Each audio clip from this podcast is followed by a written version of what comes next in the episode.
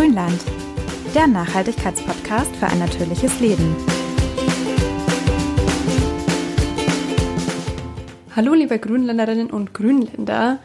Ja, es gibt Gesprächsthemen, die man jederzeit und überall rauskramen kann, für die man sein Gegenüber nicht mal besonders gut kennen muss.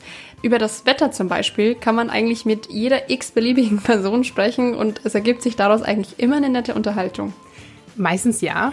Und wir hier im Grünland sprechen ja auch viel über das Wetter, aber nicht immer unbedingt im netten Plauderton. Denn Starkregen, Hitzewellen, Überschwemmungen und andere Extreme treten ja jetzt immer häufiger auf in den letzten Jahren. Mhm. Das Wetter eignet sich also nur noch bedingt für netten Smalltalk. Mhm.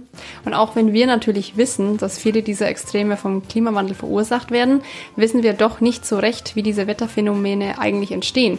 Das möchten wir heute ändern. Und damit willkommen zurück im Grünland mit Anja und Jana.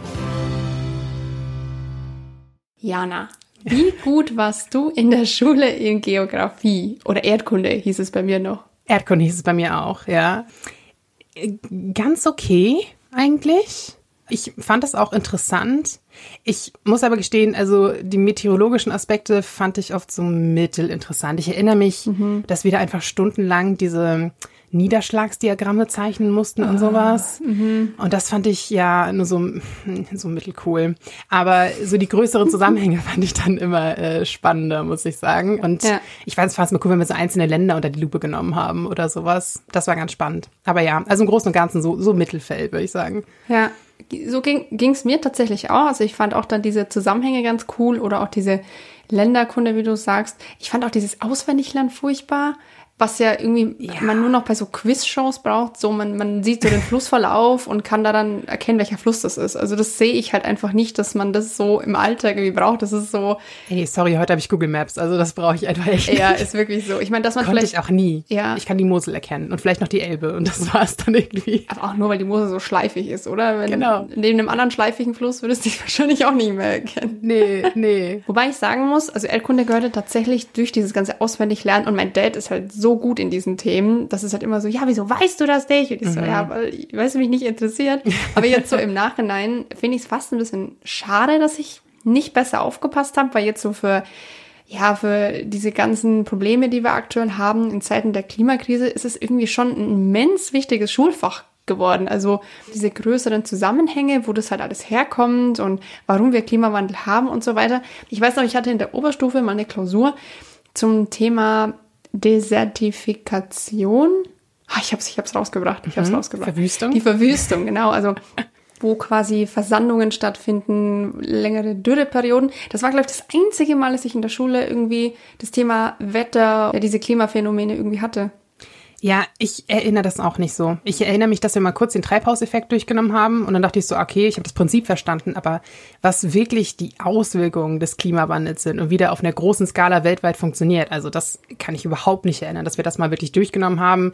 Und ich glaube, auch selbst heutzutage ist das was, was vielleicht einzelne Lehrkräfte halt bewusst vorantreiben, ne? aber mhm. was auch nicht unbedingt schon so groß auf dem Stundenplan steht, beziehungsweise es gibt ja auch Diskussion, ob man nicht einfach Klima in Anführungsstrichen als Schulfach einführen sollte, ähm, dass man einfach generell ein paar Stunden die Woche hat, wo man nur über solche Themen spricht. Mhm. Also ich hoffe, da kommt noch deutlich mehr, denn genau diese Bildung wird halt immer wichtiger. Also ich meine, ja. wenn man weiß, wie unsere Atmosphäre funktioniert und wie alles auf der Erde zusammenspielt, dann versteht man ja zum Beispiel auch eher, warum diese gigantischen Mengen an CO2, die wir in die Luft pusten, so verheerend sind und warum es so dramatisch wäre, wenn zum Beispiel noch mehr Eis an den Polen schmilzt.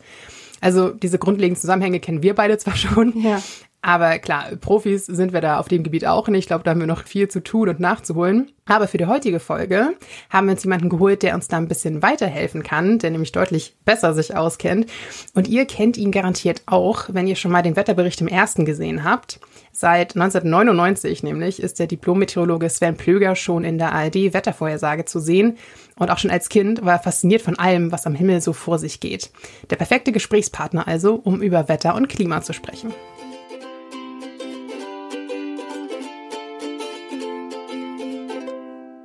Ja, lieber Sven, vielen Dank, dass du bei uns heute im Podcast bist. Sehr, sehr gerne. Hallo Jana, hallo Anja. Ja, freuen uns sehr, dass du da bist. Ja, wir wollen heute ein ganz, ganz deutsches Thema ansprechen. Wir wollen nämlich über das Wetter reden. Ach. Aber natürlich nicht so Smalltalk-mäßig, wie man das gewohnt ist, sondern ein bisschen ins Detail natürlich und auch ein bisschen auf einer professionelleren Ebene als, ach, heute regnet es, heute ist Sonnenschein. Mhm. Das erste Problem, das wir gleich mal ansprechen wollen, ist ja, dass viele Leute denken, Klima und Wetter ist irgendwie so dasselbe. Das führt ja auch bei der Klimakrise oft zu Problemen, dass die Leute sagen, ach, das bisschen Regen, das ist doch normal, wir haben doch da noch keinen Klimawandel. In deinem Buch Zieht euch warm an, es wird heiß, schreibst du, das Klima ist die Statistik des Wetters, also steht in Relation zueinander, aber es ist nicht dasselbe. Könntest du das bitte mal genauer erklären? Genau, das ist äh, in der Tat eines der größten Probleme. Das hatte schon Donald Trump, der aber auch noch viele andere Probleme immer hatte. ähm, der konnte Wetter und Klima überhaupt nicht auseinanderhalten und dann stand er an irgendeinem Tag im September da, es war kalt und dann sagt er, wo ist denn der Klimawandel, wenn man mhm. ihn mal braucht? Also das sind so diese typischen Reaktionen, wenn man Dinge durcheinander bringt. Deswegen ganz einfach, Wetter ist das tägliche Geschehen der Atmosphäre, was wir spüren und fühlen können. Wenn es heiß ist, schwitzen wir, wenn es kalt ist, frieren wir, äh, wenn es stürmt, zerzaust unser Haar, sobald wir also eine Frisur haben. Jeder, der mich kennt, weiß, das ist bei mir nur begrenzt vorhanden.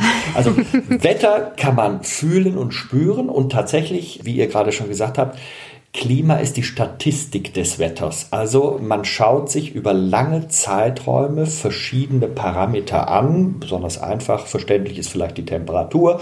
Und dann kann man die Temperatur über Zeiträume mitteln und dann hat man eine Durchschnittstemperatur. Und dann kann man sich eben angucken, wie weicht zum Beispiel ein bestimmter Monat oder ein Jahr von dieser Mitteltemperatur ab. Ist es zu warm, ist es zu kalt, bezogen auf ein definiertes Mittel.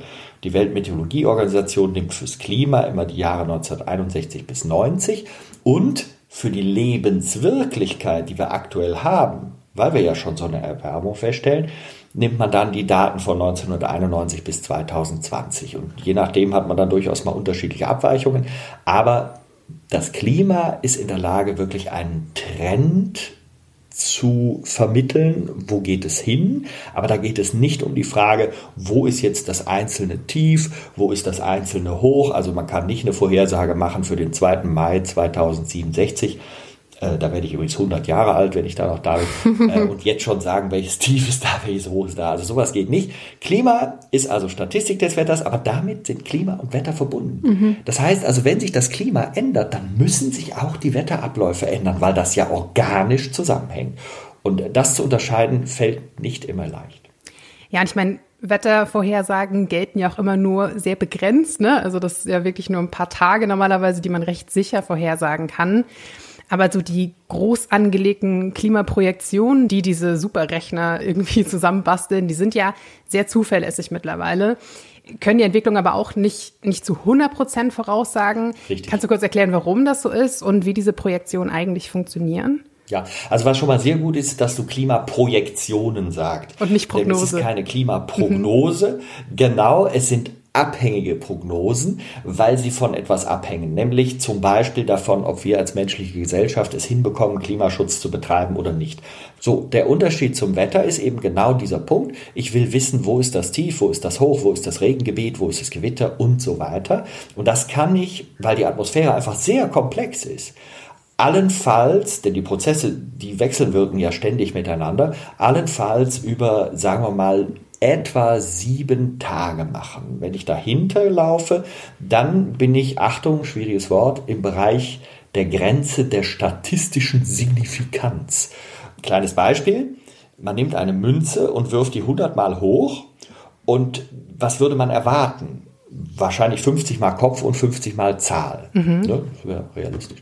Wenn es jetzt zum Beispiel, was würdet ihr sagen, wenn es 54 mal Kopf und 46 mal Zahl gibt? Ja, dann ist es ist es Zufall? Ja, ja, wahrscheinlich würde Wahrscheinlich nicht, das ist situativ irgendwie. Genau, das ist so ein bisschen, ja, kann ja mal ein bisschen mehr, kann ja mal ein bisschen weniger sein. Muss nicht genau 50 sein, das würde es nur sein, wenn man unendlich oft die Münze wirft. Dann wäre das genau 50, mhm. aber unendlich oft eine Münze werfen ist eben in der Praxis vergleichsweise schwierig, weil es ja unendlich lange dauert. Also geht das so nicht. Äh, man hat also einen gewissen Bereich, wo ein Zufall zulässt, dass ein bisschen öfter Kopf, ein bisschen öfter Zahl ist. Wenn wir bei diesem Münzwurf aber dazu kommen, dass es zum Beispiel 90 mal Kopf und 10 mal Zahl hat, was würdet ihr machen? Ihr würdet euch wahrscheinlich die Münze angucken und überlegen, was ist der Grund dafür, dass die das macht? Mhm. Ist da irgendwas manipuliert oder verändert oder irgendein physikalischer Grund? Die eine Seite ist schwerer als die andere, Zufall, kann alles sein. Und in dem Moment, wo die Wahrscheinlichkeit etwa diese 66 Prozent überschreitet für irgendetwas, haben wir, wenn wir das jetzt wieder übersetzen auf die Qualität einer Prognose, dann haben wir eine physikalische Ursache, die ermöglicht, von einer Prognose zu sprechen, von einem Zusammenhang, der offensichtlich besteht und der dann die Qualität einer Wetterprognose ausdrückt. Wenn wir unter diese 66, 67 Prozent kommen, dann ist das Ganze einfach Zufall. Und das kommen wir etwa bei 6,5 bis 7 Tagen. Das war jetzt ein langer Zwischenteil. Die Endaus Aussage verkürzt sich auf, nach sechseinhalb bis sieben Tagen kommen wir unter die statistische Signifikanz. Und weil das so ist, ist es dann keine Prognose mehr. Also können wir so lange gucken. Für drei Tage können wir sehr gut gucken. Für einen Tag sind wir mit einer Wahrscheinlichkeit von über 90 Prozent richtig. Es ist nur immer ein bisschen problematisch, weil die Zuschauerinnen und Zuschauer oder Zuhörerinnen und Zuhörer natürlich in einer sehr verkürzten Form in einem Wetterbericht in zwei Minuten so ein ganzes Land mitgeteilt bekommen. Das ist schwer zuzuhören, nicht jedes Detail wird immer vermittelt und was natürlich immer stärker hängen bleibt, ist die Fehlprognose. Also wenn 90 Prozent richtig ist, ist ja auch 10 Prozent falsch. Mhm. Wenn ich euch sage, für den Folgetag, es bleibt trocken und ihr geht raus und bleibt trocken, dann werdet ihr über mich überhaupt nicht nachdenken. Wenn ihr aber rausgeht an so einem Tag, wo ich gesagt habe, es bleibt trocken und ihr werdet patschnass, dann wird diese Prognose sehr haften bleiben. Ihr werdet viel über mich nachdenken ja. und möglicherweise auch neue Schimpfwörter für mich erfinden. Also das heißt, die Wahrnehmung einer Fehlprognose ist viel stärker. Wenn man die Daten auswertet, kommt man auf über 90 Prozent. Wir sind heute am dritten Tag so gut wie vor 30, 35 Jahren für den Folgetag. Also Prognosen haben sich auch massiv verbessert. Mhm. Das ist die Spanne einer Wetterprognose. Und Klimaprojektionen, da geht es ja darum, zum Beispiel bis zum Ende des Jahrhunderts Aussagen zu treffen. Wo läuft es denn dahin? Auch da wird jedes Tief im Einzelnen berechnet, aber die Vorhersage für den Tag ist am Ende falsch. Aber man kann feststellen, häufen sich an irgendeiner Stelle die Tiefs, häufen sich die Hochs, ändern sich die Niederschlagsgebiete in ihrem Trend durch verschiedene Zusammenhänge. Und jetzt kommt der Clou. Wir haben bei der Klimaprojektion natürlich die Notwendigkeit, nicht nur die Atmosphäre zu betrachten, sondern die Wechselwirkungen zu allen anderen Sphären. Also wir haben eine Atmosphäre, wir haben, also da ist die Luft drin, wir haben die Hydrosphäre, da ist das ganze Wasser, wir haben die äh, Lithosphäre, das ist das Gestein, wir haben die Kryosphäre, das Eis, die Biosphäre, da sind wir auch drin. Und alles wechselt, wechselwirkt ja miteinander. Und diese Wechselwirkung dann nachher mathematisch darzustellen, das ist die Aufgabe von Modellen und solchen Projektionen. Wir wollen ja nachher mit Hilfe der Mathematik in die Zukunft rechnen. Alle mathematisch Interessierten werden jetzt sagen, aha, die müssen D nach DT machen, genau so ist es, eine Ableitung mit der Zeit und dann kann man am Ende, jetzt höre ich auch auf, will ja auch nicht anstrengend werden, aber um einfach zu zeigen, das ist wirklich ein spannender mathematischer Prozess, an dessen Ende weil man sehr viel über die Sphären weiß, weil man sehr viel über die unterschiedlichen Zeitskalen weiß, also zum Beispiel das Eis der Arktis oder der Antarktis, das sind ja Prozesse über Jahrhunderte, Jahrtausende und noch viel länger, während zum Beispiel ein Gewitter ein halbstündiger Prozess ist und all das wechselwirkt miteinander. Deswegen mhm. ist das mathematisch eine große Herausforderung, sehr, sehr spannend, aber etwas anderes als eine Wettervorhersage. So wie Klima was anderes als Wetter ist oder Volleyball was anderes als Fußball. Obwohl beides mit dem Ball gespielt wird, ist es was Verschiedenes. Ich kann ein Fußballspiel nicht mit Volleyballregeln pfeifen, denn dann kommt ziemlicher Mist raus. Also ich muss genau gucken, was habe ich da, was mache ich da, was tue ich da und dann kann ich damit was anfangen. Ja. Du hast es gerade schon gesagt, da hängt ja auch ganz viel miteinander zusammen. Wir haben natürlich irgendwie Winde und, und verschiedene Gebirge und so weiter, die da reinspielen. Und bei uns ist es ja, also in Deutschland sind es überwiegend die Alpen, die da stark Einfluss nehmen. Ja. Darüber hast du ein ganzes Buch geschrieben, also müssen sie wohl sehr wichtig sein für unser Wetter. Kannst du mal kurz erklären, wie wirken die Alpen auf unser Wetter? Was, was machen die? Weil ich sage jetzt mal, für, für Norddeutschland sind sie ja recht ja, weit weg eigentlich. Genau, also manchmal sind Dinge, die weit weg sind, trotzdem wichtig. Und das war auch das, was mich so bewegt hat, warum ich auch dieses Buch gemacht habe, die Alpen und wie sie unser Wetter beeinflussen. Erstens, weil ich mein halbes Leben da verbracht habe. Das ist ein faszinierender Naturraum, den ich liebe. Deswegen habe ich das auch sehr, sehr persönlich geschrieben, dieses Buch. Aber der zweite Punkt ist, am meisten kann man merken, was einem fehlt, wenn es plötzlich weg ist. Oder auch anders, die Idee des Buches war zu sagen, was würde passieren vom Wetter her, auch in Norddeutschland zum Beispiel, wenn die Alpen nicht da wären dann würde ein Sperrriegel fehlen. Wenn man sich kurz mal die, die Geografie vorstellt, man guckt mal geistig auf die Landkarte, sieht die Alpen, dann sieht man, die stehen etwa Breitengrad parallel. Nachher machen sie so ein paar lustige Knicks, aber im Prinzip sind sie eine Barriere für Luftmassen, die von Süd nach Nord oder von Nord nach Süd wollen. Denn in dem Moment, wo ein Berg da ist, kann ja die Luft nicht durch. Das heißt, sie wird drüber gehoben, wird dahinter wieder abgesenkt und dann passiert thermodynamisch eine ganze Menge. Wenn Luftmassen gestaucht, gedehnt, gedreht, ge ach, alles Mögliche kann man damit machen. Wenn das passiert, dann trocknet zum Beispiel durch den Föhneffekt die Luft ab. Also sie kommt nicht mehr mit der Feuchtigkeit aus dem Mittelmeerraum bei uns an, wie sie es ohne Alpen tun würden. Und jetzt käme die Übersetzung auch für Norddeutschland.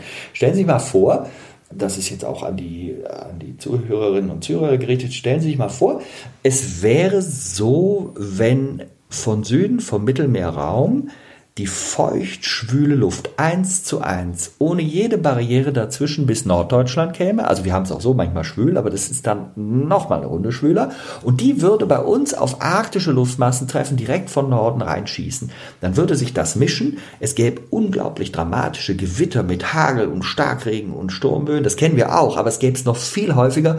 Und wir hätten in der Mitte Europas eine regelrechte Tornado-Alley wie in den USA, okay. weil diese Luftmassen ungehindert aufeinandertreffen und die arktische Kaltluft, auch für die Italiener oder überhaupt die Mittelmeeranrainer wäre es bedeutend ohne Alpen, weil die Kaltluft aus der Arktis einfach reinströmen könnte und über die feuchtwarme Mittelmeerluft strömen könnte. Das heißt, im Winter wären zum Beispiel Städte wie Rom oder Neapel, die hätten dann richtig deftige, kräftige Blizzards und schwerste Schneeunwetter, was wir so nicht kennen. Das heißt also, die Alpen schützen uns vor noch extremerem Wetter und insofern ist es nicht nur für den Tourismus und für das Dasein und für die Natur toll, sondern auch für den Extremwetterschutz wirklich wichtig.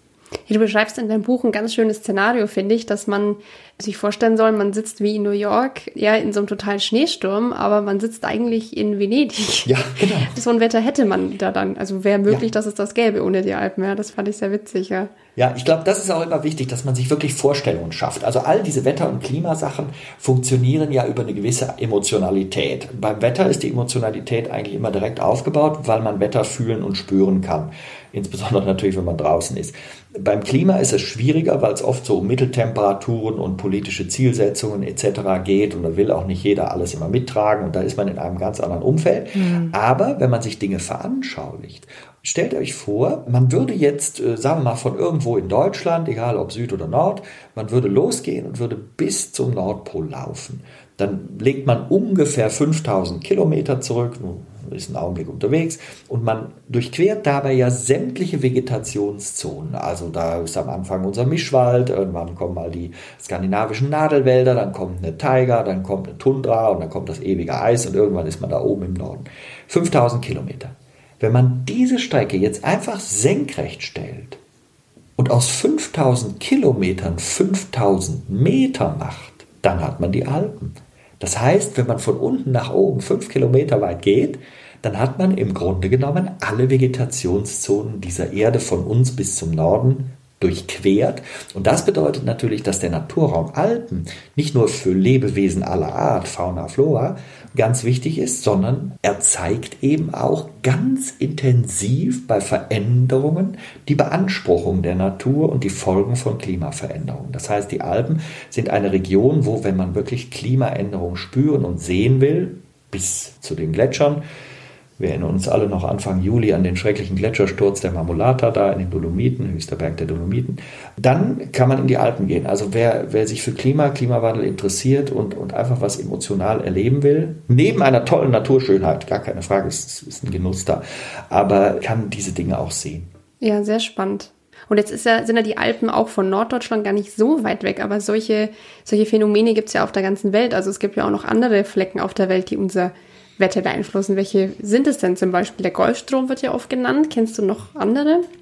Ja, also es ist natürlich grundsätzlich immer die Frage, ist man mehr kontinental oder mehr maritim vom Klima? Also wenn die Luft bei uns von Westen kommt, dann ist sie naturgegebenermaßen feuchter, weil da der Atlantik ist. Oder als wenn sie jetzt aus Osten kommt, da ist äh, eben Landmasse und dann ist eher trocknere Luft unterwegs. Und jetzt kann man im Grunde genommen alle Himmelsrichtungen, Nord, Süd, Ost, West, aus denen kann man ja alle anderen Richtungen zusammenbauen, sich angucken und dann hat man verschiedene Bedingungen. Also Westen, feuchte Luft vom Atlantik, Norden, gerade im Winter natürlich die Option, dass sehr kalte Luft kommt, entweder trockenkalt aus Nordosten oder feuchtkalt direkt aus Norden oder vielmehr aus Norden. Und wenn die dann zum Beispiel gegen die Alpen drückt, tagelang an derselben Stelle, weil das Tief sich zum Beispiel nicht bewegt, dann haben wir diese Schneekatastrophen, aber alles schon erlebt. Von Osten im Sommer ist es angenehm, weil die Luft nicht so schwül wird. Das hat man zum Beispiel dann auch äh, Anfang August dieses Jahres, wo tatsächlich mal für längere Tage es trocken war, was im Moment gar nicht schön ist. Ja. Also es ist gar nicht schön. Wir suchen dringend alle nach Regen, wir Meteorologen und ich glaube alle anderen mit. Das ist im Moment das größte Klimaleiden. Das ist also das, was uns die Forschung ja vor 30, 40 Jahren auch gesagt hat. Diese Dinge, die werden sich häufen, also die Trockenheit, aber auch die Starkregenfälle. Aber Osten bringt eben dann auch nicht diese schwülwarme Gewitterluft. Von Süden kommt natürlich manchmal zum Beispiel der Sahara-Staub reingezogen. Dann haben wir da nicht nur unsere Autos bedeckt, sondern tragischerweise zum Beispiel auch den Schnee der Gletscher. Das war in diesem Jahr ganz schlecht, denn wir hatten sehr wenig winterlichen Schnee. Wir hatten dann vielfach den Sahara-Staub auf dem Schnee, dann ist die Schneefläche dunkler und wir hatten sehr viel Sonnenschein schon im Frühjahr, gepaart mit hohen Temperaturen, dann schon früh im Sommer. Das hat ja auch den Gletschersturz der Marmolata beeinflusst oder wahrscheinlich ausgelöst. Mhm. Und wenn dann dieser Sand, dieser, dieser Staub da drauf ist, dann heizt sich alles noch schneller und mehr und intensiver auf. Das heißt also auch da diese ganzen Zusammenhänge. Und dann, wie du gerade richtig gesagt hast, natürlich der Golfstrom, der ist unsere Fernheizung. Also wenn wir den Golfstrom nicht hätten, der uns diese Wärme transportiert, dann müssen wir, um unsere Klimasituation zu haben, 1500 Kilometer weiter im Süden uns befinden. Also erst da ist es vom Strahlungsantrieb so, wie wir es durch den Golfstrom bekommen. Golfstrom übrigens heißt eigentlich nur da an der Golfküste von äh, den USA, von auch dann äh, Mittelamerika, wo das alles ist, heißt das Golfstrom. Sobald das Wasser dann die amerikanische Küste verlässt und über den Atlantik drüber in unsere Richtung zieht, heißt das Ding in Wirklichkeit eigentlich Nordatlantikstrom. Das ist die richtige Bezeichnung, aber die macht dasselbe. Oder vielmehr, der macht dasselbe, muss man ja sagen. Ja, das fand ich in deinem Buch lustig. Da hast du es immer korrigiert. So Golfstrom, also eigentlich Nordatlantikstrom. Ja, das ist immer, ich, ich glaube immer, es sind zwei Sachen wichtig. Also ich bin ja, ich bin ja wirklich, ich habe Meteorologie studiert, ich, ich habe zeitweilig in der Wissenschaft gearbeitet, ich habe sehr engen Kontakt zur Wissenschaft. Mir ist es wirklich wichtig, dass das, was man vermittelt, sachlich richtig ist. Deswegen sagt man Klimaprojektion, deswegen sagt man Nordatlantikstrom und all das. Am Ende muss man aber auch respektieren und akzeptieren, dass umgangssprachlich manche Dinge eben anders gesagt werden als bis zur Unendlichkeit korrekt. Und wenn man durch unendliche Korrektheit dafür sorgt, dass ständig Missverständnisse existieren, weil die Leute denken, ja, also spricht er gar nicht vom Golfstrom, und wenn ich dann aber einmal aufkläre, nee, das, was eigentlich Nordatlantikstrom heißt, wird von vielen aber Golfstrom genannt, aber das Verständnis in der Sache bleibt ja gleich, ja. dann ist es mir persönlich auch ein bisschen egal. Ich will ja nur, dass die Leute verstanden haben, um was es geht. Und äh, dann muss ich eben in einem Buch das mal so zusammenschreiben und notfalls auch dreimal. Mhm. Ich meine das dann auch nicht böse, aber ich selber an mir habe gelernt, Wiederholung hilft, mhm. weil dann erinnert man sich nochmal. Dann weiß ich, ah ja, genau, äh, das ja, habe ich ja eben schon gelesen, aber jetzt erfahre ich es nochmal. Deswegen arbeite ich da mit einer gewissen Penetranz. Ich denke, das ist wie bei uns Journalisten, dass man einfach keinen Text lesen kann, ohne dass man die Grammatik prüft und alle Wörter. Ja. Das ist, glaube ich, ganz normal, wenn man so drin ist in der Materie. Das Absolut. kriegt man, glaube ich, auch nicht so schnell raus. Ist ja auch gut. Also es ist ja auch gut. Also eigentlich soll es ja so laufen, dass wenn, wenn der Journalist oder der Meteorologe, immer auch mit einem die versehen, die Journalistin, die Meteorologe, immer dann, wenn man da etwas von sich gibt, ist es ja wichtig, dass es korrekt ist, dass es korrekt betrachtet ist. Ich finde es auch, wenn ich einen Text schreibe, schon nicht nicht gut, wenn die Kommas alle an der falschen Stelle sind. Also insofern ist mir auch das wichtig. Ja. Und ich glaube, im Idealfall sollten ja diejenigen von denen, die es richtig machen, etwas lernen und sich nicht unbedingt diejenigen, die es also falsch machen, dass dann die, die es richtig machen, sich davon abgucken und am Ende machen wir alles falsch. Also das ist, das ist ja auch ein Bedürfnis, was man hat. ohne dabei eben irgendwie den Zeigefinger erheben zu wollen oder überkorrekt zu sein. Ich glaube, die gesunde Mischung macht. Ja, ich denke auch. Was du aber gerade eben auch schon mal erwähnt hast, dass viele Klima und auch vor allem Klimawandel nach wie vor eigentlich nicht wirklich fassen können. Also hast du in deinem Buch auch erzählt und ich glaube, das kennen wir auch alle, dass man viele Meldungen so aus aller Welt bekommt und dann heißt es immer, ja, ja, das ist ja Klimawandel. Und man weiß aber eigentlich auch nicht so wirklich, wie das dann am Ende zusammenhängt, sozusagen. Ja. Also, dass da diese wahnsinnige Komplexität auch ja. viele erschlägt. Und dann finde ich es auch gerade wichtig, wie du sagst, dass man gewisse Sachen vielleicht auch ein bisschen zu einfach runterbricht, in Anführungsstrichen, damit so dieses Grundverständnis einfach da ist. Und dann kann man sich mit den Details immer noch befassen, irgendwie, wenn man so weit noch gehen möchte. Das fand ich in deinem Buch auch ganz interessant, dass du so ein Rundumschlag mal machst. Und ja, vieles war schon sehr fachlich. Und ich dachte auch so, okay, ich glaube, ich muss das dann nochmal lesen oder mir nochmal anhören, dass es ein bisschen besser hängen bleibt. Aber zumindest ähm, hat man mal verstanden, wie halt auch die größeren Zusammenhänge sind. Ja, genau. Also sehr fachlich. Ich hoffe, das war nicht zu fachlich, weil ich, ich habe mir immer erlaubt, also auch jetzt bei dem Alpenbuch zum Beispiel, da war es mir äh, zum Beispiel besonders wichtig zu unterscheiden. Also einerseits gibt es dieses Angebot, einfach mal auch Geschichten von sich und eigene Erlebnisse zu erzählen, natürlich immer verbunden mit irgendeiner sachlichen Information. Also es muss natürlich einen Sinn auch haben, eine Geschichte zu erzählen.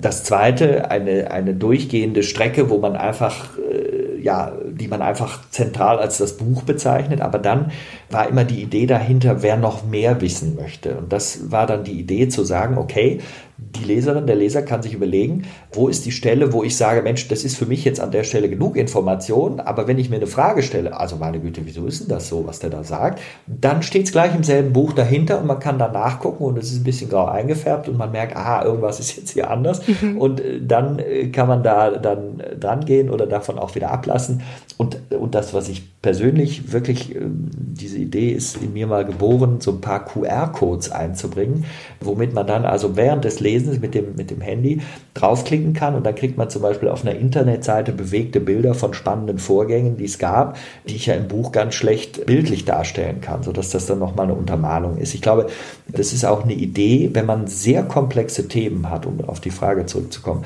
wenn man sehr komplexe Themen hat, wie kann ich es auch für meine Gegenüber so auseinander auseinander dividieren, dass jede und jeder ein bisschen die Option hat zu sagen, so, okay, ich will so stark einsteigen, ich will ein bisschen stärker einsteigen. Was mir immer ganz wichtig ist bei diesen Themen, die Komplexität verhindert eigentlich solche Dinge in 20 oder 50 Sekunden zu erzählen. Mhm. Wenn man das tut, und das ist unser medialer Anspruch, wir wollen alles immer ganz kurz, aber trotzdem irgendwie allumfassend. Das ist ein Widerspruch in sich. Und wenn wir da nicht auch mal bewusst dran arbeiten, dass das einfach Widersprüche erzeugt, ich kann nicht diese Komplexität differenziert in dieser Kürze erzählen. Und wenn ich es tue, produziere ich einfach fürchterlich viele Missverständnisse. Das ist dann für mein Gegenüber anstrengend, weil ja die Person nicht versteht, was ich eigentlich sage. Das ist ja eigentlich nicht mein Ziel. Und zweitens umgekehrt für mich auch schlecht, weil ich dann natürlich immer wieder auch, äh, sagen wir mal, per Mail oder Brief dann vorgehalten bekomme, ja, aber das muss man doch auch diesen und diesen und diesen Punkt sehen. Und das ist möglicherweise alles richtig. Das hätte ich möglicherweise auch gerne gesagt, aber das kann ich eben nicht in 30 bis 50 Sekunden. Also das geht einfach rein von der Sprachmodulation nicht. Ich kann nicht 1000 WPM machen, also 1000 Words per Minute. Mhm. Das versteht auch wieder keiner. Also wir müssen uns mal darauf einlassen und anerkennen, komplexe Themen bedürfen einer gewissen Konzentration. Für mich immer vom Verständnis als Übersetzer. Ich möchte, ich möchte niemandem etwas aufdrängen. Ich möchte niemandem sagen, wegen der Klimaproblematik musst du dies oder jenes tun. Ich möchte den erhobenen Zeigefinger stecken lassen. Ich möchte nicht missionieren, aber ich möchte übersetzen. Und zwar Wissenschaft übersetzen in Sprache, die für jeden verständlich ist, weil ich glaube, darin liegt es, wenn man ohne gleich eine Wertung übergefropft zu bekommen, einfach mal komplexe Dinge ein bisschen erklärt kriegt mit einem gewissen Zeit- und Konzentrationsaufbau. Das ist damit verbunden, das ist nicht anders möglich. Wenn man das aber tut, dann kann man am Ende sein Wissen mehren und dann, glaube ich, ist eine Gesellschaft besser geeignet, also zu reagieren. Ja. Sir Francis Bacon hat zum Beispiel mal gesagt, der, der, der englische Philosoph, der hat gesagt, das kennt ja jeder, Wissen ist Macht. Und ich habe diesen Spruch ähm, auch in dem Zieht euch warm an Buch mal rumgedreht zu Unwissen ist Ohnmacht. Und ich glaube, der Satz ist fast noch interessanter. Wenn eine Gesellschaft versucht, kluge Entscheidungen über ihre Zukunft zu treffen, es geht um unsere Kinder, es geht um unsere Enkel, also es geht um was. Das ist nicht nur eine Scherzfrage, dann hilft es schon, wenn man inhaltliches Wissen hat. Wenn wir gute Entscheidungen treffen wollen und sind völlig wirr im Kopf, weil wir insgesamt viel zu wenig wissen oder auch viel zu wenig Wissen anerkennen und als Grundlage nehmen, dann hilft das nicht. Was da abläuft, ist Physik. Klimawandel ist Physik und Physik ist sehr emotionsfrei. Diese Welt, diesen Planeten, die Physik interessiert nicht, was wir wollen oder was wir nicht wollen.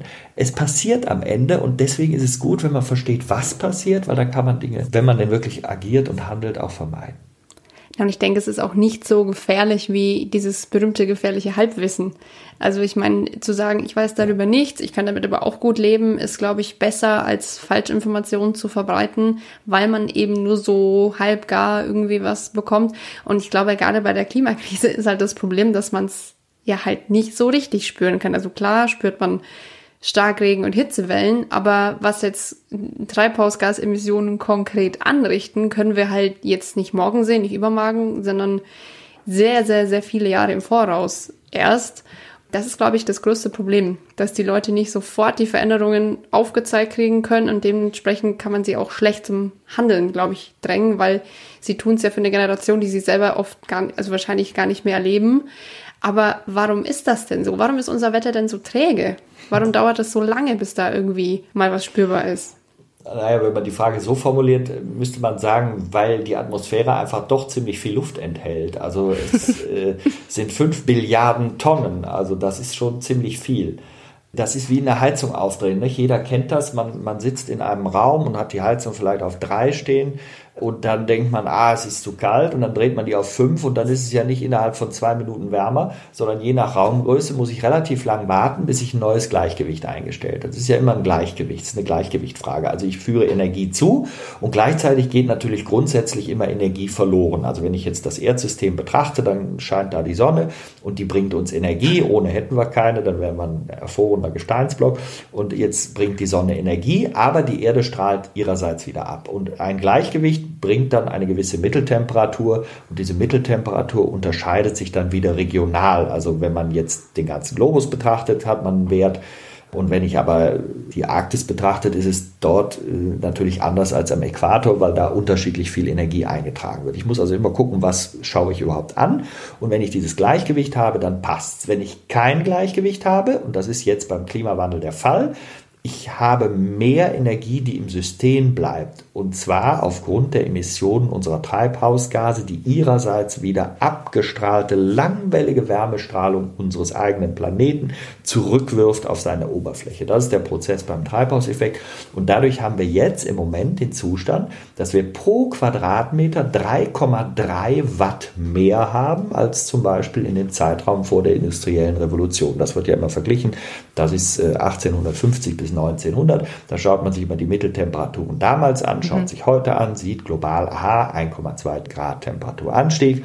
Dann merkt man wieder, huch, 1,5 ist gar nicht mehr so weit weg und spürt, uh, wir haben wohl viel zu wenig gemacht. Aber am Ende geht es immer um dieses Gleichgewicht. Und jetzt sind eben 3,3 Watt pro Quadratmeter dazu und wir heizen eigentlich die Platte immer weiter an. Dann gehen die Werte hoch. Irgendwann hat sich natürlich mit diesem Wert auch ein Gleichgewicht eingestellt. Also äh, der Planet wird nicht irgendwann äh, in einer Feuersbrunst enden im Sinne von, das ist alles, es kommt immer mehr Energie und es geht gar keine mehr weg, sondern es ist immer eine Gleichgewichtsfrage. Feuersbrunst allerdings weil ich das Wort gerade selber benutzt habe und ein bisschen drüber gestolpert bin, zeigt auch wieder, wo wir klimatisch stehen. Nicht? Also wenn wir uns umgucken, diese Waldbrände in Europa, aber auch in anderen Regionen, die Häufung, die immer größere Fläche, die immer häufigeren Hitzewellen, die das Pulverisieren alter Temperaturrekorde, das sind alles die Dinge, die uns die Klimaforschung vor 30, 40 Jahren vorhergesagt hat. Und, und jetzt kriegen wir das plötzlich tatsächlich zu spüren. Du hattest gerade, Anja, ich glaube, du warst das, gesagt, dass wir das Problem haben, dass es alles so furchtbar langsam geht. Ja, es geht sehr langsam, aber mittlerweile sind wir an einem Punkt angelangt, aus meiner Sicht und Überzeugung übrigens ab 2018, der großen, langanhaltenden Dürre.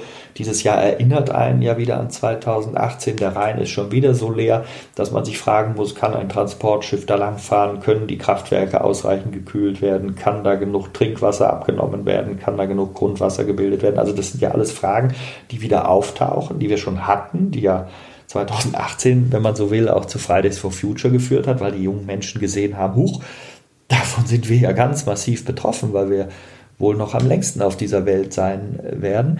Und äh, all in diesem Umfeld ist plötzlich doch eine Haptik des Klimawandels da. Nicht umsonst wird immer mehr darüber diskutiert. Wir spüren immer mehr, dass wir uns an eine Grenze heran bewegen und der Zeiger dafür ist im Grunde das Extremwetter, was wir erleben. Und das ist der Punkt, wo dann dieser schleichende Prozess zu einem fühlbaren Prozess wird und wo bei mir immer ein bisschen die Hoffnung besteht, kann das ein Grund sein, der die Menschheit dann doch irgendwann, leider viel zu spät und leider auf einem eigentlich gar nicht gewünschten Weg, qua Verstand wäre mir lieber, aber könnte das die Menschheit dann nochmal zum Umsteuern bringen? Oder Klimawandel ganz schnell gespürt, ich hatte ihn gerade schon mal angesprochen, den Gletschersturz der Marmolata, da ist durch eine ewig lange Warmphase und dann sehr heißes Wetter im Juni, wir hatten also die Marmolata, das ist der höchste Berg der Dolomiten, 3343 Meter hoch und da oben ist der Gletscher. Ich bin da selbst schon mit dem Gleitschirm drüber rumgeflogen, kann man in dem Buch auch lesen, hochspannend, wenn man das tut. Und ähm, wenn man dann aber sieht, dass die Temperatur im Juni in dieser Region weit über 10 Grad gestiegen ist, da waren wir so bei 13 Grad, dann schmilzt ein Gletscher und wenn Wasser, also wenn Eis schmilzt, dann gibt es irgendwann den Wasserfilm zwischen Fels und Eis und dann rutscht natürlich der ganze Gletscher vom Fels ab. Also plötzlich ist der schleichende Prozess Klimawandel in wenigen Sekunden und Minuten durch einen in dem Fall riesigen Eissturz zu spüren. Das sind neun Leute zu Tode gekommen durch das. Und dann hat man plötzlich einen ganz schnellen Prozess als Ergebnis dieses schleichenden Prozesses. Und das ist das Risiko. Darin liegt die Gefahr des extremen Wetters oder extremer Vorgänge, wenn sich eben die Temperaturen ändern und eben wenn man die Heizung hochdreht. Ja, also du hast gerade eben ja auch schon kurz erwähnt, wir reden ja immer alle über dieses äh, doch etwas abstrakt klingende 1,5 Grad Ziel, das wir auch aller Wahrscheinlichkeit nach gar nicht mehr einhalten mhm. werden. Das klingt ja erstmal nicht nach viel. Ich glaube, das geht den allermeisten so, dass denken, ja Gott, dann sind es halt 1,5 Grad mehr. Aber das ist ja, ja. Äh, man muss sich ja bewusst machen, dass es sich halt um die globale Durchschnittstemperatur handelt und auch riesige Ozeane einschließt, die sehr, sehr viel Wärme noch schlucken bisher. Aber jetzt mal ganz konkret, also mit welchen Temperaturen und auch so Hitzewellen, tropischen Nächten und so weiter müssen wir denn hier in Deutschland rechnen in Zukunft? Also du hast gesagt, wir haben jetzt ja schon Vorgeschmack bekommen. Ich sitze auch genau. gerade in einer sehr überheizten Dachgeschosswohnung. Ärmst, ja. Aber das wird ja immer noch, äh, immer noch weiter nach oben gehen. Also womit äh, müssen wir dann so rechnen? Ja, also das, äh, das hängt natürlich alles wieder davon ab, was wir tun und was wir nicht tun. Wir werden erleben, dass wir hoffentlich dann doch die Reduktion hier und da hinkriegen, was natürlich, wenn man sich die Weltlage jetzt anschaut, wenn wir unsere Problematik, in die wir uns selber reinmanövriert haben, mit den Abhängigkeiten vom russischen Gas betrachten, wenn wir jetzt die Diskussion über Kohle oder eben auch Atomkraft da haben wir natürlich dann nicht die Emission von CO2, aber andere Probleme. Wenn wir uns das alles anschauen, dann sehen wir natürlich, dass wir im Grunde 15 Jahre oder auch mehr seit Herr Putin damals 2007 äh, ähm, bei der Sicherheitskonferenz in München seine rückwärtsgewandte Haltung über diese Welt genau dargestellt hat. Nicht?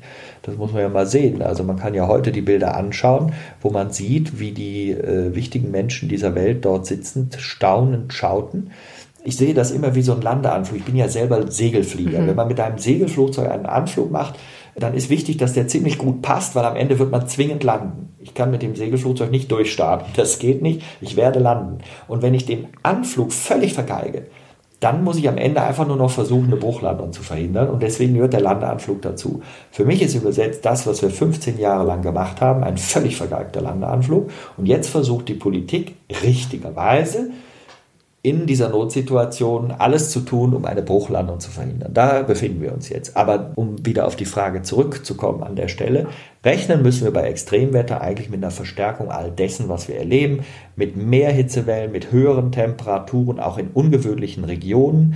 Wir hatten in diesem Sommer äh, bereits im Juni am Polarkreis bei Mitternachtssonne, da oben ganz im Norden Europas, 33 Grad. 33 Grad in dieser breiten Lage, wo die Leute früher bei 15 Grad zwingend aus der Hose gesprungen, also bildlich, ne, aus der Hose gesprungen sind, weil sie gesagt haben, Mensch, ist das warm.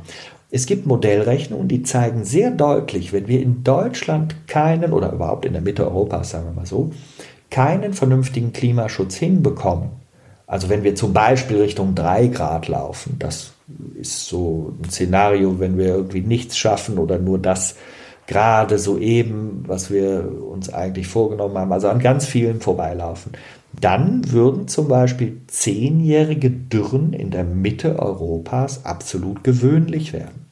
So, und jetzt ist eine fünfjährige, unterbrochen von einem sehr nassen, auch katastrophalen Jahr 2021, ist eine Ausnahme. Und dann würden zehnjährige Dürren gewöhnlich. Also daran sieht man, welche Belastung das bedeutet für Fauna und Flora. Und auch uns. Also ja nicht nur Flora und Fauna. Also ich meine, in erster Linie kümmern wir uns ja doch um uns selbst. Also ich meine, es ist ja auch in Anführungsstrichen in Ordnung zu sagen, wir sind auch ein bisschen selbstsüchtig und gucken in erster Linie auf den Erhalt der Menschheit aber äh, auch das ist ja bei vielen immer noch nicht so ganz verknüpft, dass es nicht darum geht, die Natur zu retten oder den Eisbären zu retten, sondern uns, uns selbst tatsächlich. Äh, richtig, natürlich. Die halt unter diesen Bedingungen nicht so leben können, wie wir es gewohnt sind, ja. Absolut. Also es geht natürlich um alles. Es ist nur so, dass äh, ich das bewusst unterschieden habe, weil es eben bei uns die Verantwortlichkeit gibt, und ich bin der Meinung, der Teil der Lebewesen, die verantwortlich sind, haben eine besondere Rücksichtnahme eigentlich zu pflegen. Wir haben eigentlich einen Auftrag, wir haben mhm. eigentlich eine Aufgabe. Und es ist sehr egoistisch und fragwürdig, wenn man einfach so tut, als gibt es das alles nicht oder sich da mit komischen Sätzen, die sehr unphysikalischer Unsinn sind, äh, versucht rauszureden und uns da irgendwie zu entschulden. Wir sollten anpacken an diesen Dingen und deswegen die Verantwortlichkeit und leider können Flora und Fauna ja relativ wenig dafür, was wir machen. Die beteiligen sich daran nicht. Ja. Und deswegen habe ich die jetzt in ihrer äh, Gefahrenstellung nochmal besonders hervorgehoben. Aber natürlich, es geht um uns alle. Und äh, weil es Gott sei Dank auch um uns geht, ist vielleicht der eine oder die andere auch in der Lage in Zukunft äh, dann wirklich das Verhalten an der einen oder anderen Stelle mal anzupassen. Ja, ja, und während Corona haben wir ja auch gelernt, wie wichtig da die Wissenschaft ist, dass auf die Wissenschaft gehört wird, dass das auch umgesetzt wird, was da gefordert wird. Guckst du manchmal so ein bisschen neidisch auf die Kollegen im Gesundheitswesen, die ja jetzt in Corona doch, sage ich mal, ziemlich gut dastanden? Weil ich habe so ein bisschen, also mein Eindruck ist es so ein bisschen, was vor den Meteorologen kommt, wird nicht so richtig ernst genommen. Oder wie ist da dein Eindruck? Also was jetzt Städteplanung zum Beispiel angeht oder Klimaziele oder was auch immer? Doch, ich glaube, da passiert schon einiges. Da machen sich viele Menschen nachhaltig Gedanken. Es ist natürlich nachher in der Umsetzung oft sehr zäh. Wir haben natürlich auch eine Bürokratie, die für mich also wirklich eine unglaubliche Reibungsfläche hat, weil wir dadurch wahnsinnig langsam werden. Manche Beschlüsse sind für mich absolut nicht einleuchtend. Also wenn man sagen kann, wir haben noch acht bis 15 Jahre Zeit, um ernsthaft wirklich umzusteuern und nicht alle Ziele gnadenlos zu verfehlen, dann kann es nicht sein, dass es einfach mal zehn Jahre dauert, bis irgendeiner gesagt hat, ob man irgendwie irgendwo ein einzelnes Windrad hinstellen kann, weil die Bürokratie das einfordert. Ja. Ich habe das jetzt bewusst ein bisschen überzogen und es ist mir vollkommen klar, es passieren auch manche Dinge in guter Weise, aber wir tun uns mit all diesen behäbigen Vorgängen keinen Gefallen, die behindern uns. Und ich glaube schon, es wird auf Meteorologen und Klimaforscher gehört. Auch die Politik merkt, natürlich immer abhängig von der Grundhaltung auch einer Partei, die also eine, also jede Partei hat ja ihre Haltung. Ich meine jetzt nicht eine spezielle, sondern ich meine, jede Partei hat ihre Haltung zu diesem Thema. Und da gibt es natürlich Parteien, die sich da erheblich schwerer tun. Und ich lasse jetzt die weg, die einfach nur sagen, es gibt keinen Klimawandel. Das ist einfach alles kompletter Blödsinn. Damit müssen wir uns gar nicht beschäftigen. Aber die Parteien, die jetzt, sagen wir mal, Änderungen wollen, und das sind für mich schon auch alle, irgendwie sehen das aber auch wieder unterschiedlich abhängig von ihrer Denkweise dem gegenüber. So, das muss man mal so stehen lassen. Das ist Gesellschaft, das gehört dazu. Aber but der reelle Rahmen, der da drüber liegt, das ist eben nun mal unsere Physik und die passiert.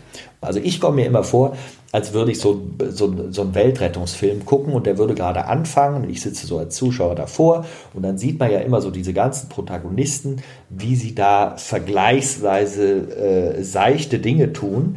Das ist ja der Spannungsaufbau. Man guckt da so rein und denkt, ja, sind die denn wahnsinnig? Merken die gar nicht, wo sie stehen. Also das bringt den Zuschauer ja fast aus dem Sitz raus. Und das ist genau das, was mir passiert, wenn ich als jetzt sage ich jetzt mal studierter Meteorologe, wirklich mit einem gewissen Grundwissen da reingehe und gucke in die Gesellschaft und denke, welche Behäbigkeit erlauben wir uns vor dem Hintergrund dessen, was um uns herum passiert, was wir offensichtlich nicht ausreichend verstehen, an den Tag zu legen. Also das ist für mich wirklich ein großes Rätsel. Ja. Ich habe neulich auch in einer Sendung gesagt, wir werden uns in 10, 15, 20 Jahren, wenn wir alte Talkshows aus der heutigen Zeit mit den Dingen, die wir heute diskutiert haben, dann werden wir uns mit der flachen Hand gegen den Schädel schlagen und sagen, was haben wir denn damals für ein Zeug daher geredet angesichts der Situation, die wir heute erleben. Mhm. Und weil du vorhin kurz den Gedanken zu Corona aufgebracht hast, das finde ich nämlich sehr gut. Also ich glaube auch nicht, dass alle Virologen ganz glücklich waren, weil natürlich auch äh, das haben wir ja alles verfolgt bei Corona, da wurden vernünftige Dinge gesagt und trotzdem wurden einige Virologen wie wild beschimpft von Leuten, die gar keine Ahnung und völlig absurde Vorstellungen gehabt haben. Haben wir alles erlebt, deswegen müssen wir das nicht diskutieren. Aber es gibt einen zentralen Unterschied zwischen Corona und Klimawandel aus meiner Sicht. Den hatten wir schon ein bisschen angedeutet, aber das ist im Grunde die Zeitskala. Bei Corona geht es um Wochen und Monate, das können wir Menschen sehr gut. Dann haben wir zu tun mit einer sehr konkreten Bedrohung, die uns unmittelbar treffen kann. Das wollen wir verhindern und da sind wir bereit, viele Dinge zu tun, weil wir es unmittelbar spüren, auch die Bilder sehen. Ja. Ganz am Anfang damals die Bilder aus Italien mit diesen Särgen, die da rumtransportiert wurden, da, dann zischt was bei den Menschen, um Gottes Willen, was passiert da, wir sind bereit, sehr viel zu tun. Wie gesagt, nicht alle und eine Gesellschaft hat immer auch erstaunliche Mitglieder, die erstaunliche Dinge tun. Das gehört dazu. Jetzt kommt aber der andere Teil beim Klimawandel. Die Klimawandelbedrohung ist eben nicht so konkret. Die kann plötzlich mal so konkret werden, wie der Eissturz der Marmolata gezeigt hat, aber insgesamt ist eher so ein irgendwann wird irgendjemandem irgendwo irgendwas passieren. So, und das ist unkonkret. Und in dem Moment, wo etwas unkonkret ist, glauben wir Menschen sehr häufig, naja, vielleicht passiert es dann gar nicht, der Kelch zieht an uns vorüber oder vielleicht auch, naja, also mich betrifft es nicht, also muss ich mich auch nicht darum kümmern. Mhm. Das sage ich auch nicht vorwurfsvoll, das sage ich als Feststellung, wie eine Gesellschaft insgesamt versucht, sich ohne unmittelbare Betroffenheit vielleicht davon frei zu sprechen und so immer noch ein bisschen zu prokrastinieren. Nicht? Also einfach alles unendlich nach hinten zu verschieben und zu sagen, naja, kommt vielleicht nicht so. Das ist schlecht, denn wir haben ja vor 30, 40 Jahren genau gesagt, oder nicht genau, das ist falsch, sondern sehr gut gesagt bekommen, was zu erwarten ist. Man kann alte Zeitungen Zeitschriften aufschlagen. Man kann sich alte Fernsehsendungen, übrigens auch Tagesschau von 1979 anschauen. Also nicht an jedem Tag, aber da gab es Tage, wo da berichtet wurde, wo es hingehen kann. Man kann sich Heumer von Dietfurt damals mit Sendungen angucken, mit seinem Kollegen Volker Arz. Die haben das genau erklärt, wo es hingehen wird. Mhm. Und heute erleben wir diese Dinge. Und deswegen sind wir nicht in der Position zu sagen, ach, das ist aber alles überraschend, damit hat ja keiner rechnen können, sondern wir haben uns die Welt schön geredet. Genau wie beim russischen Gas, bei Abhängigkeiten von Despoten. Und irgendwann fällt man immer auf die Realität zurück, denn die ist da. Das stimmt. Dann zum Abschluss vielleicht noch mal eine etwas positivere Note. Ja. ähm, du hast ja jetzt auch schon über die Politik gesprochen und dass ja viel mehr getan werden müsste. Dann mal ganz hypothetisch, wenn du jetzt Bundeskanzler wärst, was wären dann deine ersten Amtshandlungen in Sachen Klimakrise? Was würdest du da sofort in die Wege leiten, was aus deiner Sicht gerade das Wichtigste wäre? Ja, Gut, also äh, es würde ungefähr genau eine Minute dauern, dann gäbe es eine, ein Schild, da steht 130 drauf und ja. das würde sagen, Leute, wir müssen mal ein Signal setzen. Wir würden natürlich mit, also das, um das ganz deutlich zu machen, 130 auf der Autobahn würde natürlich die Welt nicht retten. Punkt. Also das weiß ich auch. Aber wenn man an so vielen Stellen haarsträubende Signale hat und wenn man sich Sorgen macht und eine Gesellschaft nicht mal bereit ist, so etwas zu tun, ja, dann weiß ich es nicht. Also das wäre ein Entschluss der ersten Minute. Also das Wahrscheinlich müsste ich auch eine Koalition eingehen. Man würde mich sicherlich nicht mit absoluter Mehrheit wählen. Also insofern wird es das dann am Ende vielleicht doch nicht geben. Aber das wäre, du hast mich ja nach meinem Wunsch gefragt. Aber danach äh, ging es natürlich darum, wie könnte man wirklich Klimaziele einhalten? Und es würde bei mir die größte Bedeutung der ganzen Welt bekommen, weil ich denke, alle anderen Krisen werden irgendwann obsolet, wenn wir dieses Klimathema nicht angehen dann müsste man sich wirklich die Elefanten angucken. Also da die Stellen, wo ist das mit der Emission am tragischsten? Man müsste aus meiner Sicht ganz klar den Menschen mitteilen, es gibt das alles nicht umsonst. Wenn ihr euren Kindern später nicht den Satz entgegenwerfen wollt, ich will, dass es dir, liebes Kind, später mal schlechter geht als mir. Und ich kenne nicht Eltern, die das tun. Also außer man hat sich vielleicht gerade ganz doll gestritten, dann macht man das vielleicht. Aber sonst sagen die Eltern immer zu ihren Kindern, dir soll es mal besser gehen als mir. Oder zumindest gleich gut. Und wenn man diesen anderen Satz nicht sagen will, dann bedeutet das, dass man mit einer gewissen Realität an die Sache gehen muss. Und diese Sache ist, wir werden Dinge verändern müssen. Einfach alle Menschen können alles beliebig häufig zu einem beliebig geringen Preis machen. Das wird nicht funktionieren. Wenn ich Kanzler wäre, wäre mein erstes Ding zu sagen, Also es kann einfach nicht sein, dass ein Teil der Bevölkerung immer reicher, ein anderer immer ärmer wird. Das heißt, wir müssen mit Entschlossenheit nicht die Umverteilung von unten nach oben machen, sondern irgendwie andersrum.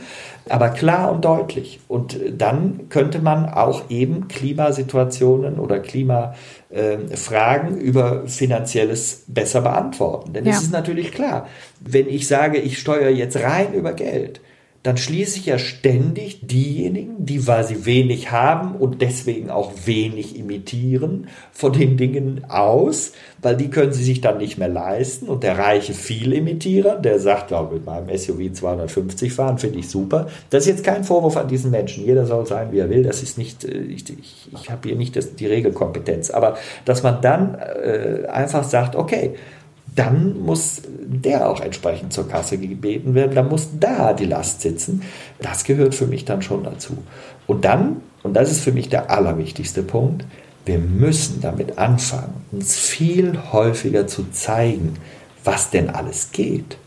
Also Leuchtturmprojekte nach vorne zu bringen, Start-ups zu fördern, die mit guten Ideen Vorhaben haben, die oftmals natürlich von großen Konzernen niedergestreckt werden, die natürlich ihre Geschäftsidee haben und die das gar nicht so gut finden, wenn da so ein erfolgreiches Start-up reinläuft.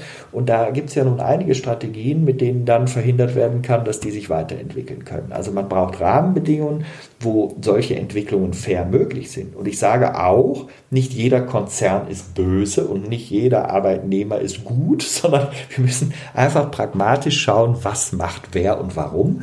Und ich würde versuchen, die Rahmenbedingungen so zu ändern, dass einfach diejenige oder derjenige, der die Umwelt verschmutzt, nicht reicher werden kann als der, der sie sauber hält. Das ist, eine einfache, das ist ein einfacher Satz, aber wenn ich den gefühlt auskleide, dann würde ich natürlich erreichen, dass nicht immer diese Umgehungstatbestände passieren, denn dieser ganze Schmuh, diese ganze Korruption hat immer damit zu tun, das ist jetzt sehr allgemein benannt und Korruption bezieht sich jetzt nicht ausdrücklich auf Deutschland und irgendwelche Klimafragen, sondern ganz allgemein hat das immer damit zu tun, dass man reicher werden kann, wenn man Dinge umgeht. So, und dann muss man die Regeln entsprechend verändern. Das ist nicht einfach, ich weiß das. Und da gibt es einen Unterschied zwischen Theorie und Praxis. Aber wenn man gefragt würde, wenn du Kanzler bist, dann würde ich versuchen, diese Dinge zu korrigieren. Mhm. Ich würde mir auch die Frage stellen, ob es sein muss, dass 35.000 Lobbyisten durch Brüssel laufen und den Politikern erklären, wer denn hier am reichsten werden soll, sondern ich würde versuchen, andere Grundlagen einzupflegen, damit man vielleicht an der einen oder anderen Stelle in einem besseren Fahrwasser unterwegs ist. Anja, sorry, ich, ich rede nicht mehr so viel, weil tatsächlich bei mir gerade ein richtig krasses Sommergewitter draußen anfängt oh. und okay. ich etwas sehr viel Hintergrundgeräusch habe. Ich hoffe, dass es dann zumindest kühler wird im Anschluss. Jana, wo sitzt du? In Lüneburg. In Lüneburg, da ist jetzt ein Gewitter. Moment, ich werde sofort meine Radaranlage äh, hier anschmeißen. Und schauen. Also es ist auf jeden Fall Platzregen und ich habe auch schon ein bisschen ja. Donner gehört. Es war auch Gewitter angesagt, glaube ich. Ja, natürlich. Ja. Ich weiß das. ja, stimmt, das ist ja nett. Bei mir kommt auch in Bälde eins. Ich sitze ja in Ulm und es sind auch einige über Baden-Württemberg. Jetzt guck, oh ja, Lüneburg. Ah, ja, ja, ja. Ja, da kommt noch mehr sagt dir der Meteorologe an der Stelle. Also wir, wir, wir hören auf jeden Fall, Sven, du machst das ja auch schon sehr lange, aber du hast immer noch Spaß, ja. wie wir gerade sehen an deinem Job. Ja, ja, das habe ich. Also es ist natürlich immer eine Sache. Bei den Gewittern kommt immer so eine doppelte Geschichte. Einerseits haben natürlich Unwetter haben sogar eine Ästhetik. Ne? Wenn man mhm, tolle total. Gewitterwolken, Cumulonimbus, Capillatus, Incus nicht sich anguckt, dann, dann, dann geht mir das Herz auf. Aber natürlich möchte auch ich nicht, dass da irgendjemand geschädigt oder beschädigt wird. Das ist ganz klar. Insofern habe ich immer diese Begeisterung, Mensch, da ist die Front und da sind die Gewitter und faszinierend. Und dann habe ich aber auch immer so dieses meteorologische Schutzbedürfnis, wie kann ich den Menschen sagen, hey, Vorsicht und hier besteht Gefahr und da besteht Gefahr. Und wenn ich dann nachher Bilder sehe von Dingen, die ich, die ich auch nicht mehr schön finde, dann bin ich dann auch traurig. Also dann ist die Begeisterung wieder, wieder retour. Da sage ich dann, ja, es geht vor allen Dingen darum, eine gute Warnung abzugeben. Aber das ist immer so eine Mixtur aus verschiedenen Gedanken. Und im Moment sehe ich hier auf dem Radar Lüneburg kriegt wahrscheinlich noch ein paar. Oh, ich freue mich. Also ich werde dann ja auch im Anschluss direkt mein Fenster aufreißen und die neue Luft dann reinlassen. Also so ist es nicht. Aber für eine Aufnahme ist es halt nicht so ideal, gerade wenn der Regen so gegens Fenster plattert. Genau, nur der kleine meteorologische Tipp, klar, wenn es gegen das Fenster plattert und man macht das Fenster auf, dann ist das Plattern eben drin. Aber der zweite Punkt ist auch noch, wenn das Gewitter sehr nah ist, Fenster öffnen und direkt den Kopf da so halb raushalten, ist auch gar nicht so gut. Ne? Dann lieber Fenster zulassen oder äh, auch, auch ein bisschen in die Mitte des Raumes gehen. Also es hat schon ja. unglückliche Fälle gegeben. Vorsicht walten lassen, rät der Meteorologe an dieser Stelle. Okay. Ich möchte nicht, dass du vom Blitz getroffen wirst, Jana. Das wäre sehr schade. Ich bemühe mich, ich bemühe mich. Wobei natürlich so schöner Regen im Hintergrund ganz nett wäre in der, in der Wetterfolge.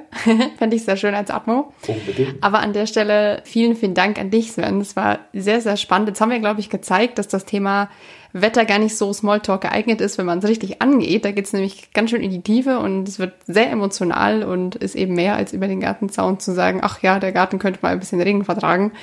Vielen, vielen Dank für dieses Interview, dass du Zeit für uns hattest und unseren Grünland-Hörerinnen und Hörern da ein bisschen was übers Wetter erzählen konntest. Ja, sehr, sehr gerne. Es hat mir viel Spaß gemacht mit euch. Spaß im Sinne von, dass man einfach mal die Möglichkeit hat, darüber zu reden. Auch jetzt gerade im letzten Satz habe ich wieder gespürt, genau, wir spüren im Moment den Paradigmenwechsel, nicht? Das merke ich auch im Wetterbericht. Früher war immer klar, schönes Wetter heißt Sonnenschein. Wir suchten alle immer den ganzen Tag nach Sonne. Das ist heute nicht mehr so, sondern wir sorgen uns um die Böden, um die Natur. Wir sorgen uns darum, was da passiert. Und deswegen ist die häufigste Frage, die ich gestellt bekomme in diesen Zeiten immer, wann wird es wieder regnen, Herr Plöger. Also das heißt, daran sehe ich, es ist nicht mehr nur die Sonnensuche, bei den Menschen hat sich was getan, es ist Paradigmenwechsel, Wasser muss nicht mehr nur weg, sondern es muss vor allen Dingen da bleiben und wenn es zu viel ist, ist es aber auch wieder schlecht. All das passiert und deswegen danke ich euch sehr, dass ich auch mich hier ein bisschen ausführen durfte. Insofern danke. Ja, danke an dich. Schön, dass du im Grünland warst. Ja, das war mir ein Fest und jetzt mach die Fenster auf und schau, dass der Blitz nicht zu nah rankommt. Ihr interessiert euch für einen naturverbundenen Lebensstil? Dann schaut doch mal unsere Zeitschriften an. In der Landidee, Landapotheke, Landidee Altes Wissen und vielen anderen Heften zeigen wir euch jede Menge einfache Tipps und Anregungen zum Selbermachen, mit denen ihr euren Alltag Stück für Stück umweltfreundlicher gestalten könnt und euch selbst jede Menge Gutes tut. Ob Heilmittel aus der Natur, clevere Haushaltstricks oder nachhaltiges Essen. Es sind die kleinen Veränderungen, die Großes bewirken. Alle Hefte findet ihr unter landidee.info. Ja, also ich hoffe, ihr habt äh, auch einiges Interessantes aus dem Gespräch mitgenommen. Also wir beide auf jeden Fall, denke ich. War auf jeden Fall ein super Interview. Ich finde das ja so klasse, wenn Leute so drin sind in dem Thema und da voll aufgehen, auch wenn sie schon sich jahrelang damit beschäftigen. Das war bei Sven total zu spüren, finde ich, dass total. er da einfach eine absolute Leidenschaft dafür hat. Ja. Und ich finde es halt auch süß, wenn das so eine Leidenschaft ist für Dinge, die andere jetzt nicht so nachfühlen können irgendwie. Nicht so Katzenbabys oder so. Ja, so ein bisschen nerdy. Also ich finde sowas ja ganz cool. Ja, ich auch. Äh, auf jeden Fall sehr sympathisch, hat uns großen Spaß gemacht. Und wenn ihr euch noch weiter informieren wollt, bisschen tiefer einsteigen wollt, wir haben natürlich in der Zeit heute nur so ein bisschen an der Oberfläche kratzen können, dann empfehlen wir euch natürlich auch Svens Bücher. Das wäre einmal, zieht euch warm an, es wird heiß, den Klimawandel verstehen und aus der Krise für die Welt von morgen lernen und sein neuestes Buch Die Alpen und wie sie unser Wetter beeinflussen. Das hat er zusammen mit dem Wissenschaftsjournalisten Rolf Schlenker geschrieben. Beides, glaube ich, sehr interessant. Das äh, Alpenbuch hat Anja gelesen, ne? Mhm. Also da kannst du vielleicht ja. noch was zu sagen. Das andere, das zieht euch warm an, es wird heiß, habe äh, hab ich auch gelesen. Genau, da geht er, wie gesagt, nochmal sehr viel mehr in die Tiefe und beschreibt diese ganzen weltweiten Zusammenhänge. Also ist auch, ja, zwischendurch ein bisschen schwieriger mal, finde ich, aber trotzdem sehr verständlich erklärt und wie wir gesagt haben, einige Dinge sind einfach komplex und dem muss man auch diesen Raum dann geben und das tut das Buch auf jeden Fall. Also kann ich sehr empfehlen. Ja, das Buch über die Alpen fand ich so toll, weil es war einfach auch eine gute Mischung aus Fachwissen, das auch sehr speziell war, aber Sven hat es ja selber erwähnt, da gibt es ja auch diese kleinen Exkurse in so grau hinterlegten Kästen. Also man muss das auch nicht zwingend alles lesen, man kann auch mal mhm. nochmal später drauf zurückkommen. Ähm, und seinen persönlichen Erlebnissen fand ich auch sehr schön, so ein bisschen ja. was über ihn zu erfahren, aber auch eine gewissen Ehrfurcht vor, vor diesem Bergmassiv irgendwie. Das fand ich eigentlich, fand ich ganz cool. Also es hat mir nochmal so ein, so ein Bild auch vermittelt, wie gefährlich halt auch dieser Sport ist. Auch diese, diese Extrembergsteiger und ja. sowas. Richtig cool. Also beides auf jeden Fall spannende Bücher nochmal. Ja.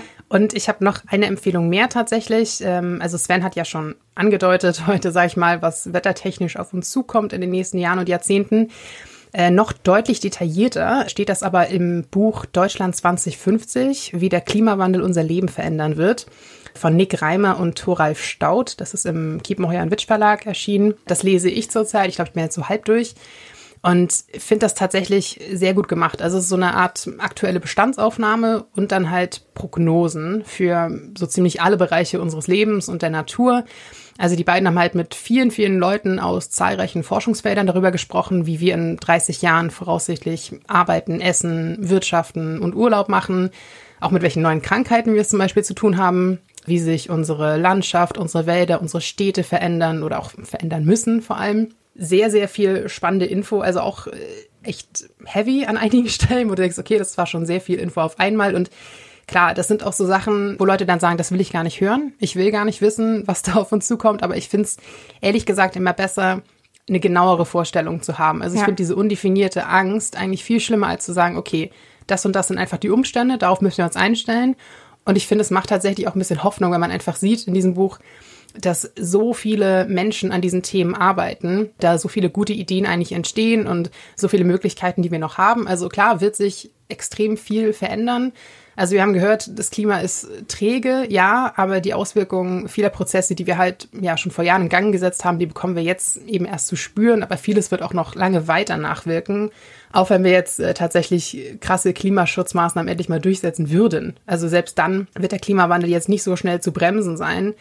Aber genau, also diese Anpassungen sind halt wichtig und äh, das ist nochmal eine sehr gute Aufschlüsselung, finde ich, was da halt alles so passieren könnte. Natürlich, ne, ist nicht hundertprozentig, aber das fand ich auf jeden Fall auch nochmal ein sehr spannendes Buch. Auf jeden Fall. Gut, dann beenden wir den Smalltalk, hätte ich schon fast gesagt. reden wir nicht mehr über das Wetter, aber reden wir über unser Grünfutter. Dann hattest du ja jetzt gerade schon eine Empfehlung, da mache ich jetzt mal das erste Grünfutter heute.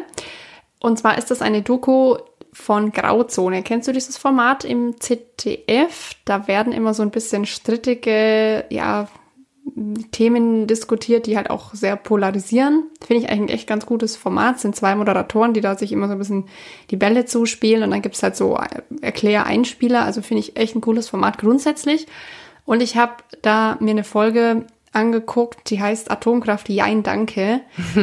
Und zwar fand ich, dass es mal an der Zeit ist, sich mit dem Thema ein bisschen genauer zu beschäftigen, vielleicht mhm. auch das Pro-Atomkraft sich mal anzuhören weil man jetzt auch immer wieder hört, so in Zeiten vom Ukraine-Konflikt und der Abhängigkeit vom Gas und Öl in Russland, dass ja Atomkraft vielleicht eine Möglichkeit wäre, davon wegzukommen, so als Brückentechnologie.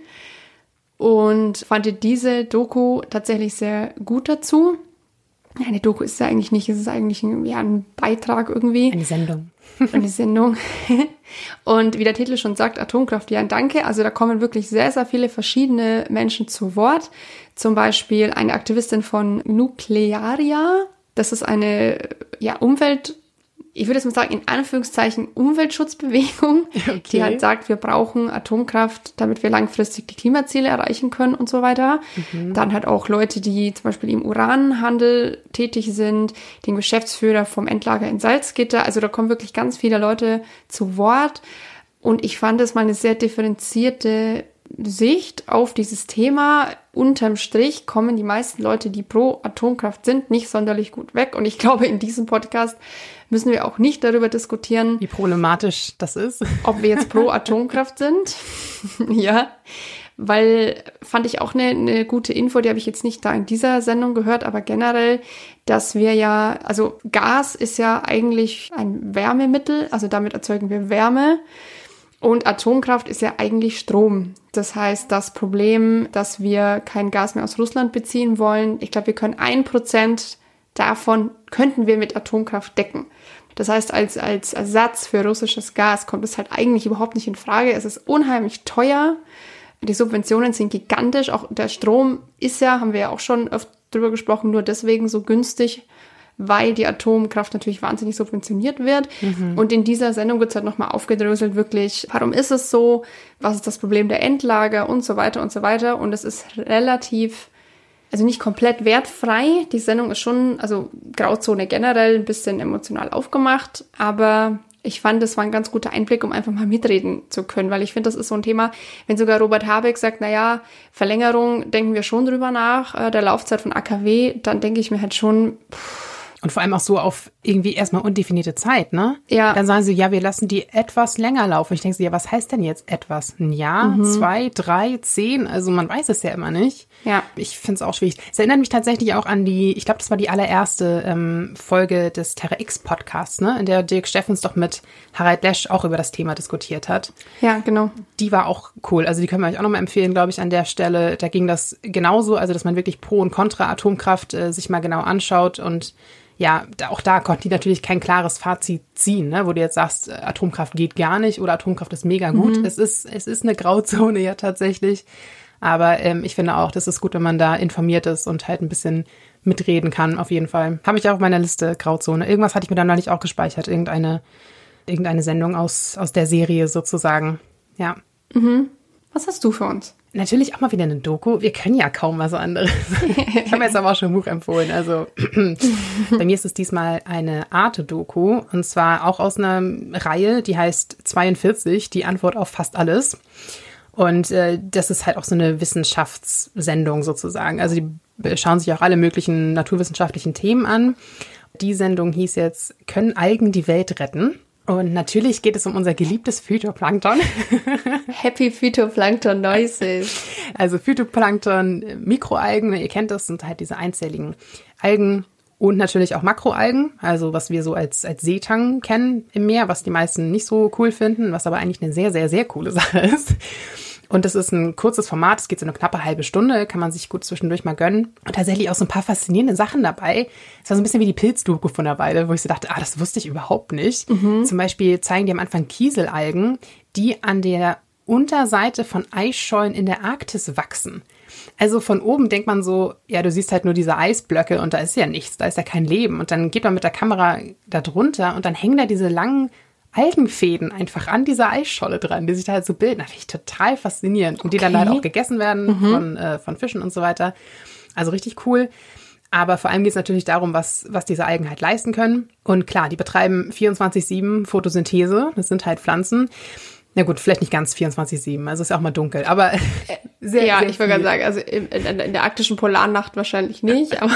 Auf jeden Fall sehr, sehr viel Photosynthese, sind dabei tatsächlich viermal so effizient wie Pflanzen an Land und wachsen auch zehnmal schneller. Also richtig krass im Vergleich und ja, binden so natürlich sehr, sehr viel Kohlenstoff Logischerweise sind sie auch Nahrungsgrundlage für viele Meerestiere und deren Ausscheidung oder Kadaver sinken dann halt im Anschluss wieder auf den Meeresgrund und so wird dieser Kohlenstoff aus der Atmosphäre für im Idealfall tausende von Jahren im Meeresboden gebunden. Mhm.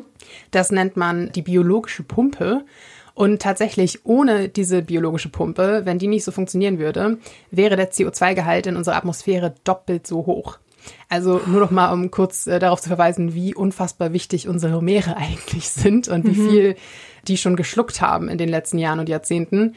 Klar, da kommt das Problem fossile Brennstoffe ins Spiel. Also was wir ja tun, ist den Meeresboden im Prinzip aufbuddeln und da halt diese ganzen Pflanzenfasern, unter anderem auch Dinos und was da noch so alles äh, sich abgelagert hat über die Jahrmillionen, halt wieder rauszuholen und diesen ganzen Kohlenstoff, der da eigentlich eingelagert wurde, halt wieder in die Atmosphäre zu pusten. Das ist genau das Problem. Mhm. Jetzt geht's natürlich auch darum, wie kann man halt statt dieser alten, abgelagerten Algen frische Algen nutzen, also die wirklich bewusst züchten und dann zum Beispiel in Treibstoff umwandeln. Also das ist rein hypothetisch möglich. Das Problem ist, dass momentan noch sehr, sehr viel Fläche dafür gebraucht wird und der Prozess ist natürlich sehr teuer und aufwendig. Aber es ist möglich und vielleicht wäre das tatsächlich eine Technologie der Zukunft. Und auch sonst sind Algen halt wahnsinnig vielseitig. Also man kann daraus biologisch abbaubaren Kunststoff herstellen auch sehr wichtig in unserer mhm. Plastikkrise. Definitiv. Auch äh, an Medikamenten gegen Krebs und Alzheimer wird geforscht. Äh, in Kosmetika sind die drin. Ihr kennt das so, diese klassische Algenmaske oder sowas, wo man dann so grün im Gesicht ist. auch sehr gut. Und natürlich auch für die Ernährung. Also ich meine, es kommen auch diverse Ernährungskrisen auf uns zu. Und auch da kann man Algen, also Mikroalgen tatsächlich einsetzen, aber halt auch wirklich diesen großen Seetang. Auch das wird leider noch längst nicht auf der Skala produziert, wie es ja dann nötig wäre. Da ist einfach noch sehr, sehr viel Forschung am Ende äh, nötig, um das Ganze irgendwie marktfähig zu machen sozusagen. Aber auf jeden Fall gibt's da ganz, ganz viele Optionen. Also dann sind die zum Beispiel bei so einem Bäcker, der halt mit Mikroalgen backt oder sowas. Also dann sind die Brote halt ein bisschen grün. Mhm. Aber dadurch kann man halt einen Teil des Mehls dann zum Beispiel ersetzen und so weiter. Also was ich auch sehr süß fand, alle in der Doku, die da so interviewt werden, haben eine Lieblingsalge und die wird dann immer kurz so gezeigt und erklärt. Das fand ich irgendwie oh. total süß, weil das so ein Thema ist, finde ich, mit dem sich die wenigsten auseinandersetzen und dass die dann sogar irgendwie einen Liebling haben, weiß ich nicht. Fand ich total knuffig. Ich glaube, ich kenne gar nicht genug Algen, als dass ich jetzt einen Liebling haben könnte. Ich meine, nee.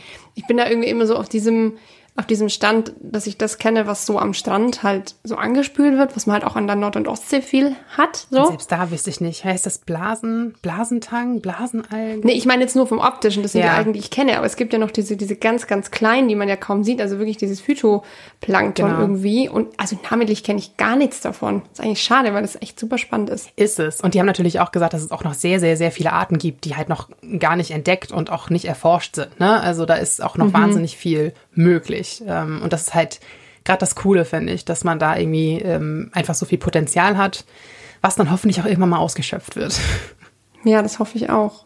Ja, also wir sind große Eigenfans. Wir hoffen, ihr auch bald, wenn ihr nämlich diese, diese Sendung angeguckt habt, wenn es nicht schon vorher wart. genau, und wenn ihr noch weitere Tipps für uns habt, irgendwas Cooles, was wir uns angucken oder lesen oder was auch immer können, dann schickt uns das gerne per Instagram oder per Mail und äh, schickt uns auch sonst irgendwelche Fragen oder Kritik oder Bemerkung oder was weiß ich. Lob natürlich auch immer gerne. da freuen wir uns. Vorschläge für neue Folgen zum Beispiel? Genau, auch immer sehr gerne. Und ansonsten äh, freuen wir uns, wenn ihr unseren Podcast weiterempfehlt und natürlich auch gut ratet. Dann hören wir uns in zwei Wochen wieder. Bis dahin. Ciao. Tschüss.